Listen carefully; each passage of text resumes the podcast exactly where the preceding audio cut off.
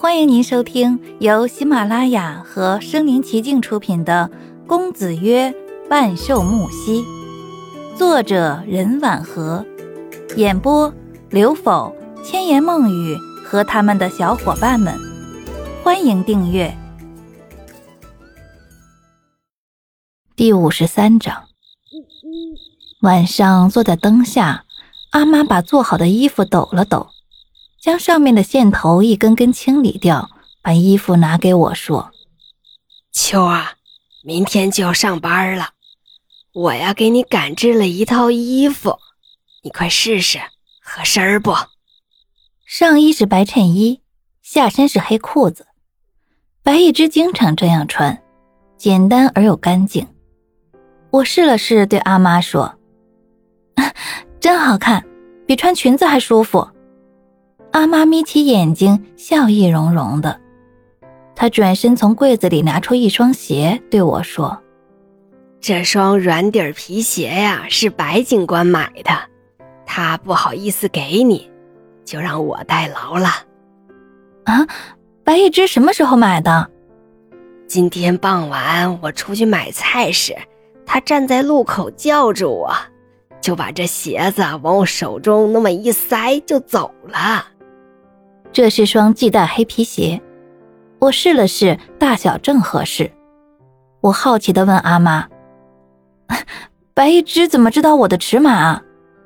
阿妈边收拾东西边说：“今天帮忙下饺子时，他悄悄问的。”啊，难怪白一枝今天那么殷勤，原来都是为了我呀。这想法一从心底冒出来，就突然想起前段他领我吃馄饨时说的那番话，难不成是认真的？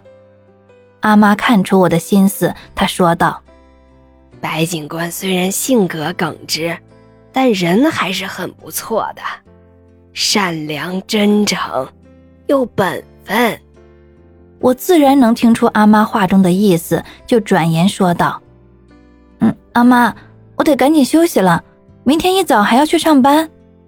嗯，去睡吧。第二天一早，我穿好衣服，背着书包就去赶电车了。警署比起学校要离家近很多，大约步行二十分钟。只是想着第一天上班还是早点好。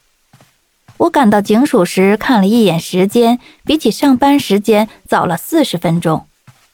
走进去，打算在门口等一会儿，却听见白一枝在叫我：“春秋。”我转头看去，他从椅子前站起身来，原来是被一堆文件给挡住了。我走过去对他说：“早上好，长官，我今天来向你报道。”这里只有我们两个，又没有人，还跟我客气。低头看一眼我的新皮鞋，问道：“怎么样，合脚吗？”谢谢，我腼腆的笑。白一枝安排我去隔壁一间房子，推开门对我说：“这是通讯员办公室，目前里面只有徐姐，你坐在对面。”好的，长官。我放下书包就开始打扫卫生。等到徐姐进来时，这里已经是焕然一新了。徐姐大概有四十岁，一头盘起的卷发，挺精神的。我向他问好，他上下打量我说：“原来一直时常提及的女孩子是你啊，真不错。”我心想，白一只在别人面前提我什么了？不由得有点紧张。我不好意思的立着。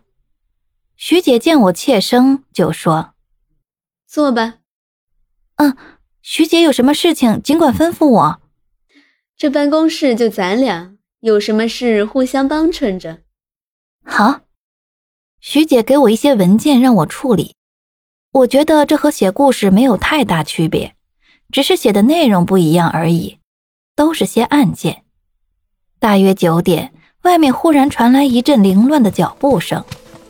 不一会儿，门被推开了，一个浓眉大眼的警员对徐姐说：“姐，要出警了。”徐姐看我一眼，对那个警员说：“春秋是新人，今天就让他去吧，这是个锻炼的机会。”对于那个警员，他用的是征求的语气。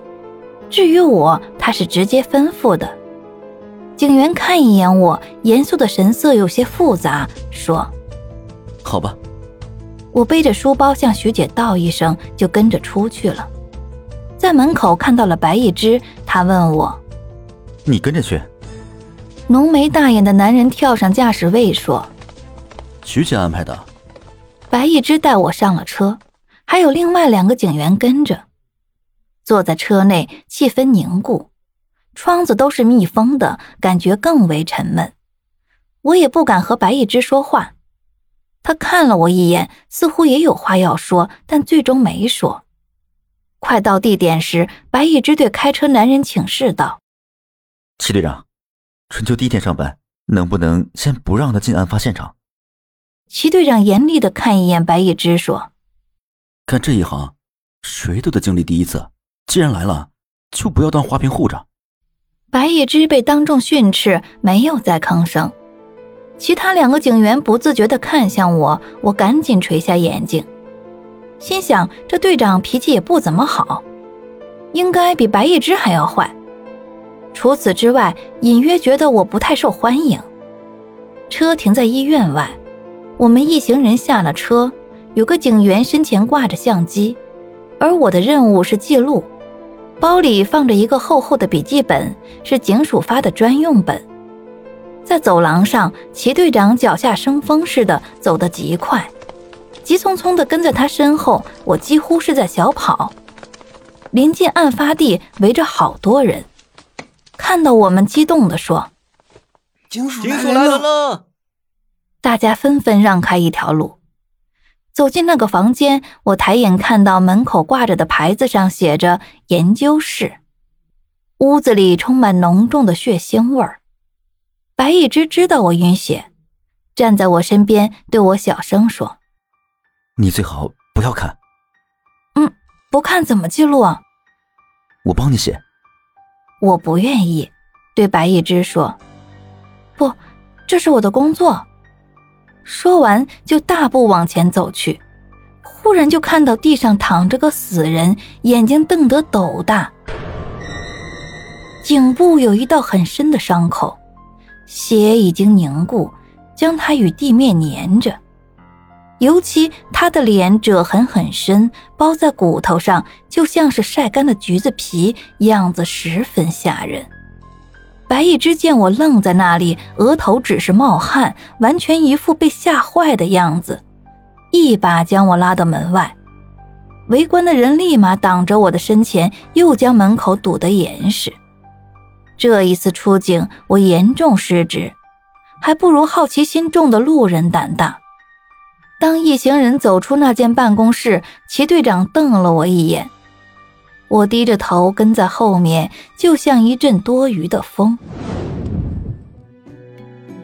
本集播讲完毕，欢迎点赞、收藏、写评论，还有红包可以领哦！